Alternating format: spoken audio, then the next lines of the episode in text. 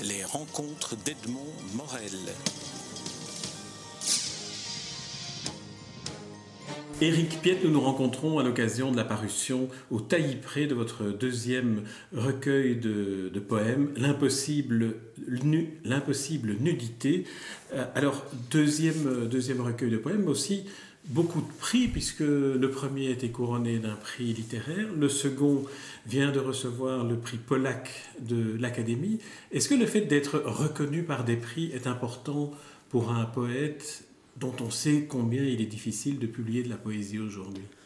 C'est plutôt vertigineux parce que le premier recueil, je, je ne m'attendais pas du tout à l'effervescence qu'il y a eu autour. Il y a quand même eu trois prix. Euh, ce qui primait d'abord, c'était la reconnaissance par mes pairs, à hier. Euh, ensuite, c'est un piège, parce qu'on attend le deuxième au tournant. Là, il vient de sortir, j'ai un deuxième prix de l'Académie. Donc, euh, je ne me laisse pas prendre au jeu de l'importance du prix. Le prix, c'est une belle reconnaissance de certaines personnes qui sont dans un certain jury et qui, sont, qui ont donné leur aval pour euh, me l'offrir. Mais ce qui compte plus pour moi, c'est vraiment les auteurs euh, que j'aime lire et qui me répondent, qui, apprécient, ou des lecteurs inconnus de moi qui sont tombés sur mes livres et qui m'écrivent, et ça donne de belles rencontres et des belles amitiés qui commencent. Ça, c'est le plus important. Les prix font plaisir, mais mais c'est pas ça qui. C'est plus dangereux, c'est à double tranchant parce que le milieu littéraire, c'est quand même. C'est quand même euh, petit. Quand on, est une tête à prix, on, on est mis à prix aussi.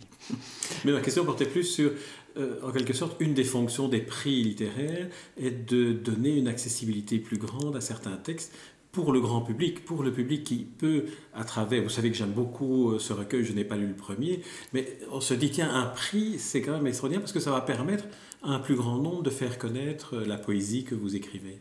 Ça, je ne sais pas. Je ne sais pas si le, fait que j'ai un prix euh, de l'Académie donnera plus accès, peut-être une plus grande visibilité, mais le milieu reste petit.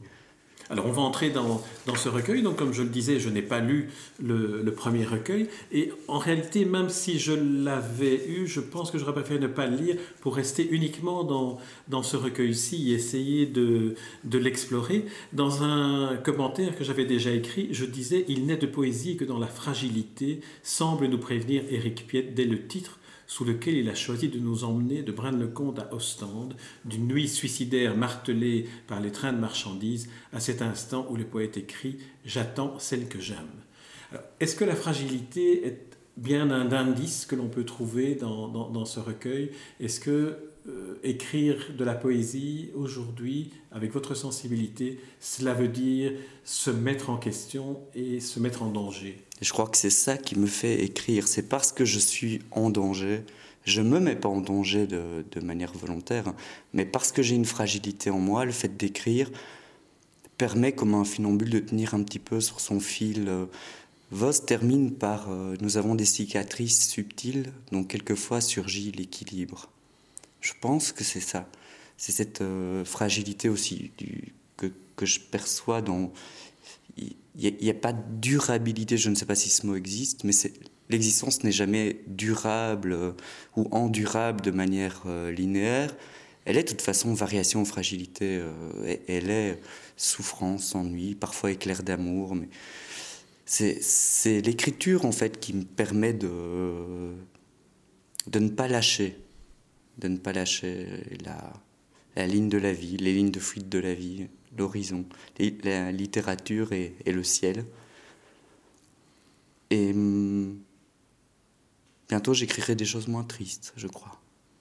Oui, c'est vrai qu'on peut dire que la, il y a une certaine forme de, tristesse, mais peut-être qu'elle euh, peut faire réagir le lecteur euh, en fonction justement d'une des, des, raisons d'être de littérature que je vous soumets, que je vous propose, qui est de permettre à ceux qui lisent de ne pas se sentir seuls. C'est-à-dire de se dire, je ne suis pas le seul à avoir vécu ces moments-là, cette émotion-là. Est-ce que c'est une des fonctions de l'écriture pour vous? Ça me fait euh, songer à un, un, interview de William Cliff, euh, où il était je crois que c'était avec Jean-Claude Pirotte dans Si j'ose écrire à l'époque de Dolores Oscari. Il disait que ce qui l'intéressait, c'était un jeu qui se raconte. Et à mon avis, c'est ça aussi qui m'intéresse dans, la littérature. C'est pas un jeu narcissique.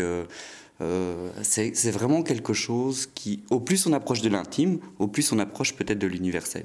Enfin, universel entre guillemets, parce que je pense pas que ça existe, mais L'exergue d'Henri Michaud, je pense, euh, n'est pas écrite en, jeu, elle est écrite en tu. Il s'adresse euh, au lecteur. À mon avis, l'impossible nudité, tout le trajet qui s'y déroule, parce que c'est quand même aussi un trajet, euh, peut interpeller des gens. Et effectivement, mes auteurs de chevet m'aident à me sentir moins seul et parfois plus que les vivants, même s'ils sont encore en vie aussi quand bien même il serait mort. Je pense que c'est. En plus, on relit jamais deux fois de la même manière. Donc, euh, oui, je réponds oui à la question.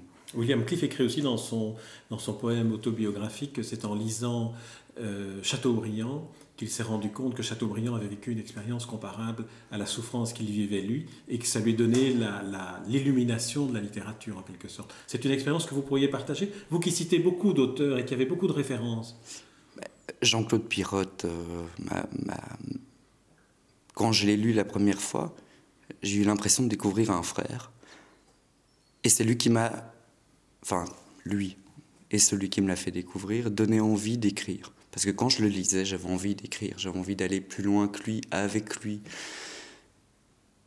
Et j'étais beaucoup moins seul une fois découvert euh, l'œuvre en devenir de Jean-Claude Pirotte, parce que c'était il y a à peu près 15 ans. Euh, Jean-Claude Pirotte, à qui vous dédiez d'ailleurs, comme à d'autres euh, poètes, certains de, certains de vos textes. Comment se fait le, le, le, choix de celui à qui vous dédiez un poème? Est-ce que c'est la personne qui inspire le poète? Ou bien vous vous dites, à un moment donné, une fois le texte est écrit, voilà quelque chose que je n'aurais pas écrit sans Jean-Claude Pirotte, sans euh, Sandrard, sans...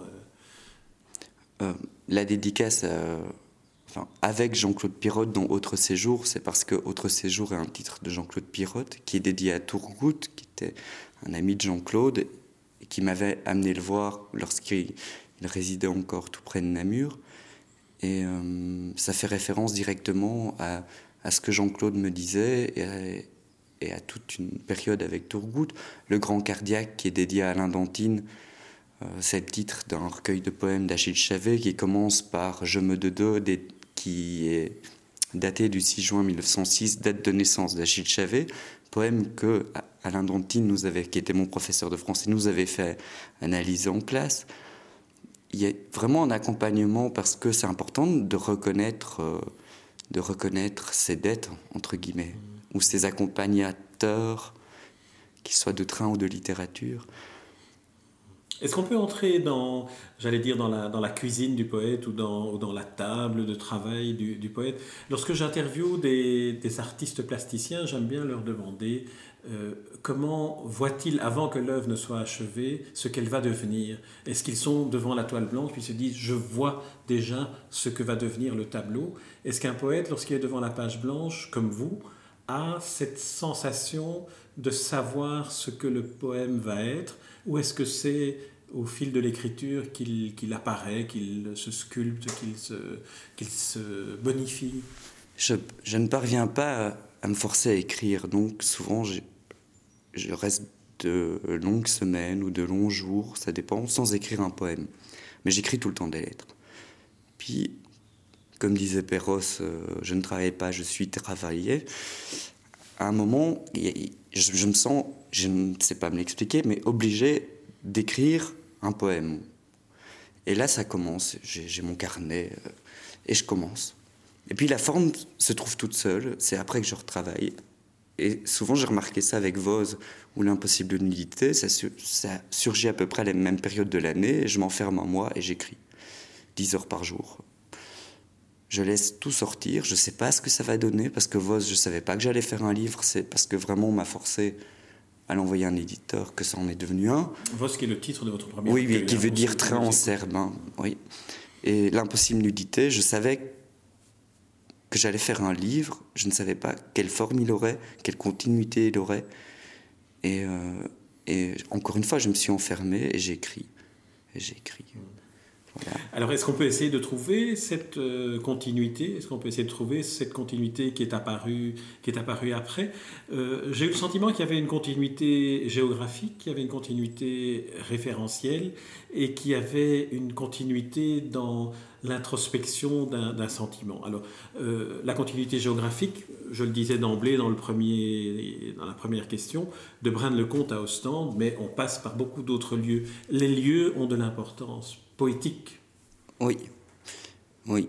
Euh, dans l'impossible nudité, ils, sont, à part Amsterdam, où, je suis vraiment allé au moment de l'écriture, euh, vraiment comme des, des noms-symboles et des noms-images. Par exemple, quand, avant d'aller à Istanbul, j'entendais tout le temps mes amis euh, turco-albanais dire Istanbul, Istanbul, donc j'y suis allé. Et c'est c'est le mot magique, en fait, comme, et, les lieux, enfin, comme j'ai l'impression de venir de nulle part, bien qu'étant né à, Charleroi, mais n'y ayant pas séjourné très longtemps, euh, je me sens un petit peu, j'ai besoin des repères, c'est des repères de, de, lieux, comme si, si je, j'avais besoin d'avoir l'impression d'avoir ces, ces, ces, points de repère-là qui sont le nom des villes, mais qui, qui pourraient être d'autres noms de villes, mais, mais qui appellent en même temps toute une sens... Par exemple, Belgrade ou Istanbul, c'est toute une, une, une, un tempérament euh, du Sud qui n'est pas le même que celui d'Amsterdam.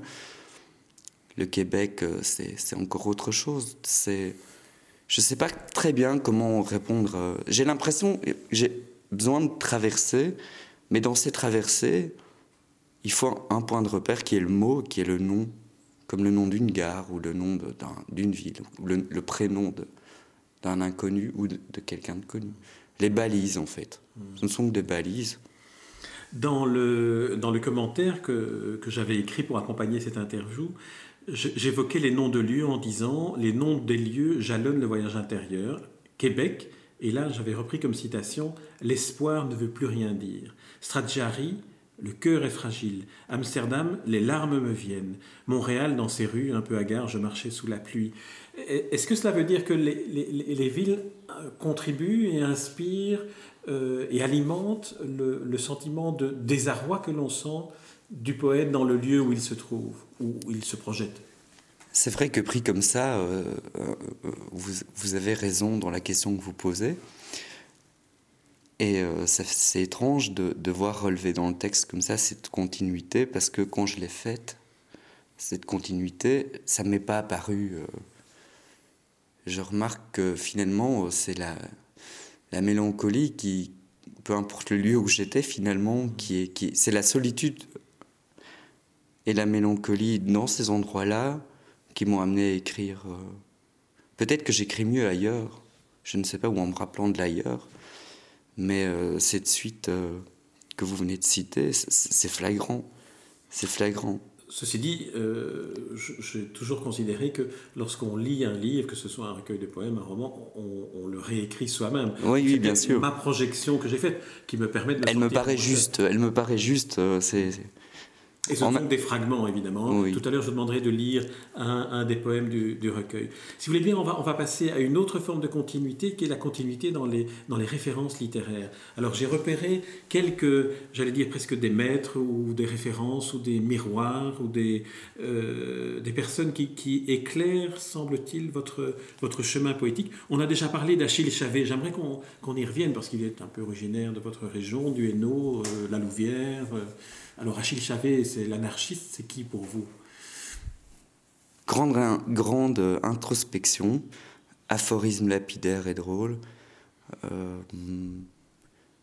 c'est euh, c'est difficile, je ne m'attendais pas à la question, mais. Euh, ce n'est pas une réponse non, non, non, non, mais, que je Non, non, non, non, c'est une sensation. C'est. Gilles Chavet, c'est surtout le poème Je me dodo qui ne m'a jamais lâché. C'est surtout. Euh, lui aussi, c'était quelqu'un de fragile. Euh, c'était c'est marrant que vous, utilisiez le mot de lumière parce que Jean-Claude Pirotte a nommé les écrivains qu'il aimait des veilleurs. Euh, Achille Chavez, c'est quelqu'un dont j'ouvre les œuvres complètes de temps à autre, les six volumes que les amis d'Achille Chavez ont publiés. Je lis quelques poèmes, je suis nourri pour un mois. Voilà ce que je pourrais dire. Est-ce que c'est une manière de lire que, que, vous pratiquez pour, pour toute votre bibliothèque, de temps en temps de prendre un livre au hasard, enfin au hasard, de prendre un livre d'un auteur et puis de, de, de l'ouvrir au hasard pour, pour, vous nourrir justement? J'ai pas de règle, ça dépend. Ça dépend. Quand, euh, quand j'ai beaucoup de livres d'un auteur que je n'ai pas encore lu, ça m'arrive. Quand j'ai vraiment du temps et que je suis posé, je, je m'assieds et je lis vraiment un recueil euh, entièrement. Alors on va citer deux autres, euh, deux autres poètes que j'aimerais que vous, que vous évoquiez de la manière que, euh, que vous souhaitez. Donc ce n'est pas un, un examen. Hein, c'est... Alors il y a Blaise Sandrard que j'ai senti euh, partout. Et il y a Apollinaire que j'ai eu du mal à déceler, mais que j'ai décelé. Eh bien, ça me fait plaisir parce que c'est, euh, je, j'ai l'impression qu'Apollinaire, c'est mon poète fondateur, en fait. Euh, je crois que alcool est usé jusqu'à la, colle.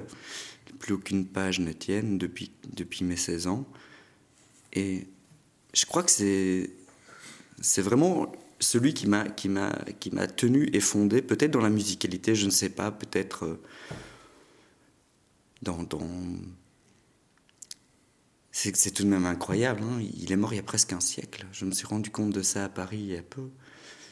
Dans la haute rue à Cologne, et venait le soir, offerte à tous en tout mignonne, puis buvait l'as des trottoirs, très tard, dans les brasseries borgnes. Il y a l'univers aussi.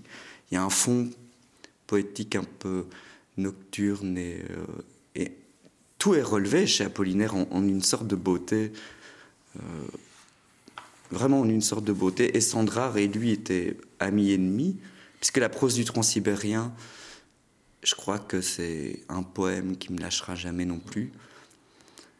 Il cite Apollinaire, euh, il cite Zone d'Apollinaire, je pense, et il cite, euh, euh, le jeu des, l'ancien jeu des vers, comme disait mon ami Guillaume Apollinaire.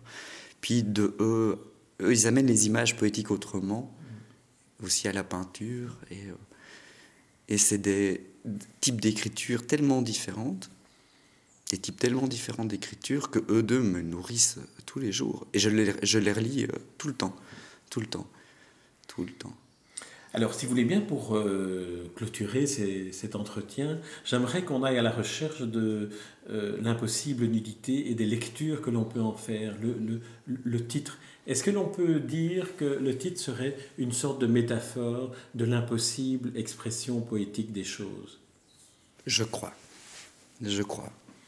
Après réflexion, euh, le titre c'est tiré d'un des vers Il me faut aimer. Non, il me faut aimer malgré l'impossible nudité. Et c'est mon éditeur qui a choisi ce titre-là. Je ne comprenais pas très très bien, mais euh, c'est euh, la quête, de toute façon, euh, vaine d'être d'une mise à nu totale. Mais en même temps, euh, soit par la, manière de nommer, soit par trouver vraiment qui on est. Et euh, la voie de la de l'écriture, mettons la poésie, elle est in, c'est inachevé, sans cesse inachevé. Ce sera, ce sera impossible d'écrire le juste poème.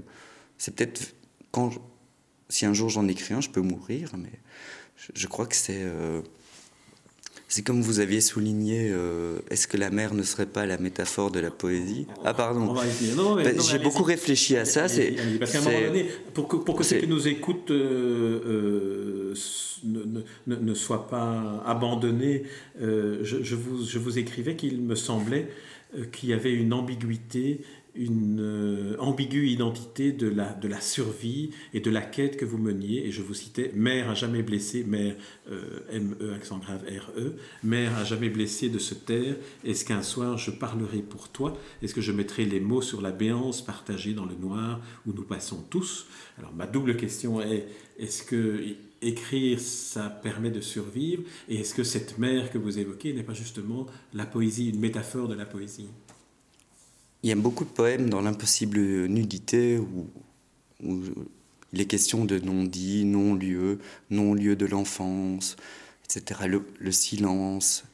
Et je pense que euh, mettre des mots est ma, ma manière à moi de, de tenir. Ce silence affolant. Et quand j'ai relu les poèmes qui évoquent la mer, je me suis dit, mais c'est ça, c'est de ça que je parle. Euh, c'est, euh, de toute façon, on écrit euh, aussi à la place des autres, pour ceux qui savent pas écrire, pour ceux qui savent pas dire, et moi le premier, je ne sais pas dire. Et la, condition humaine, entre guillemets, avec encore un trop grand mot, comme dirait Bernard Dimet, mais c'est finalement, chez moi, on peut remplacer Dieu par la poésie, en fait. On peut remplacer la mer, enfin, c'est celle qui m'a porté, par la poésie qui me porte maintenant. Ça me vient comme ça tout seul, hein, ces mots-là. J'ai rien préparé du tout, mais c'est euh, c'est assez flagrant parce que l'impossible nudité, c'est aussi la nudité qui est. Qu'est-ce que serait la nudité? Je ne sais pas. Puisque même la peau est pas nue, c'est encore plus compliqué que ça. Je ne sais pas ce que c'est. En fait, nudité dans le sens symbolique, on pourrait aussi proposer comme interprétation qu'il vous a été impossible de vous mettre à nu, mais que l'objectif n'était pas de se mettre à nu de toute façon. Mm. Peut-être que l'objectif de départ était une mise à nu totale, peut-être que je le savais dès le départ qu'elle était impossible, cette mise à nu, et peut-être que je suis très satisfait qu'elle soit impossible, parce que sinon je peux sauter du balcon. Je, ne sais pas. L'important, c'est de trouver un équilibre dans, comme je reviens au début, dans euh, une, impossible nudité de fait, et de continuer une recherche intérieure ou une révolte. Euh, du style Michaud, etc., pour ne pas être cet appartement loué qui est cité en, er-, en exergue de l'impossible nudité, et de euh, continuer à accompagner la, une recherche, mais essayer qu'elle soit moins, moins triste devant le constat que de toute façon, quelque chose est vain, impossible, mais on va pas pleurer dessus dix ans. Quoi. Mmh. On, va, on va essayer de, de, de passer... Euh, une autre modalité de, de la manière de chercher. Je ne sais pas si je suis clair. Vous êtes tout à fait clair. Ceci dit, euh, l'évocation que vous faites, euh, je pourrais sauter du balcon, euh, me fait penser à d'autres vers dans lesquels cette oui, dimension vrai. suicidaire apparaît. Et alors, est-ce que elles sont reliées à une autre interrogation qu'on trouve dans le, dans le volume dans le Vivre ou mourir donc, qui ah. est est-ce que je ne devrais pas renoncer à l'écriture? Ce qui veut dire, euh, d'une certaine manière, alors je vous lis, euh, euh, peut-être devrais-je écrire en prose ou pas du tout, mais alors ce serait noircir sans métaphore. Alors, est-ce que ce n'est pas là la, le, suicide annoncé de la poésie qui deviendrait prose? Et à laquelle vous ne voulez pas vous résoudre à la prose. Euh, si je lis. Ça, euh, fait, ça fait dix ans que j'ai dans l'idée d'écrire un roman, je crois que je vais commencer à le faire, mais, mais plus que ça, euh, parce que c'est le, poème justement au stand qui, qui, clôt le recueil, c'est le doute permanent de, de la dignité que je peux avoir ou de l'importance que mon écriture peut avoir avec la poésie. Peut-être ne suis-je bon qu'à noircir sans métaphore, noircir et puis rire du pire, car le pire n'est qu'un instant de vie paralysé. En même temps, si je décrivais pas ce qui précède, euh, parce que peut-être devrais-je écrire en, même temps, mais, mes textes sont pas tant éloignés que ça de la prose. On pourrait agencer ça en prose, mais, mais c'est pas de la prose, parce qu'il y a les espaces, il y a le temps de respiration, il y a l'absence de ponctuation qui me paraissent vitaux. En cela, vous vous approchez très près de Blaise Sandra, oui, dont on peut dire que le passage de la poésie au, roman, au romanesque, s'est fait tout en restant de la poésie. Mm-hmm. tout à fait. Et euh, je me demande pourquoi je, je, ne... Je crois que euh, la majuscule, la virgule et le point m'emprisonnent un peu. Ou bien vous sécurisent. Vous dites, là, je suis je suis dans, la dimension du verre. Et donc, euh, Non, justement, comme, euh, ce que je veux dire, c'est comme euh, quand j'écris, je mets pas de ponctuation ou très rarement. j'ai l'impression que c'est plus facile pour moi d'écrire mm. avec des, des, des signes allongés, alignés, pardon, quel lapsus. Euh, tandis que la prose m'apparaît plus difficile parce qu'il ne faut pas répéter, parce que quand on répète, enfin écrire la prose c'est un travail beaucoup plus grand et dense que pour moi hein, que le, poème. Mais euh, sans doute que je vais pas pouvoir échapper à la prose. Et vous dites qu'il y a dix ans que vous y pensez. Oui, Ça oui. veut dire ah, que vous avez déjà euh, des esquisses, un, projet narratif, une, histoire, des personnages, un, lieu, un espace? C'est en moi, mais je ne pourrais pas encore résumer euh, ce que ça pourrait donner, parce que je crois que ça va être comme les autres livres, ça va se faire. les esquisses sont perdues de toute façon. On a vidé ma cave il y a quelques années, on a pris toutes mes, tous mes, toutes mes archives. Donc j'ai tout perdu, donc c'est comme ça que j'ai pu commencer à réécrire autre chose. Ah, Très bien, mais c'est sur cette euh, dévastation alors de vos archives que euh, je vous propose de clôturer cet entretien en, rappelant le titre de votre deuxième recueil de, poèmes, et, mais en annonçant d'emblée que je vais vous demander de lire deux, deux textes. Euh, juste après l'interview. Alors Eric Piet, je vous remercie pour cet entretien. Je rappelle le titre de votre recueil paru au Taillis-Pré, L'impossible nudité, et je ne peux que recommander à tous ceux qui nous écoutent de se plonger dans cette lecture qui les enchantera. Les rencontres d'Edmond Morel.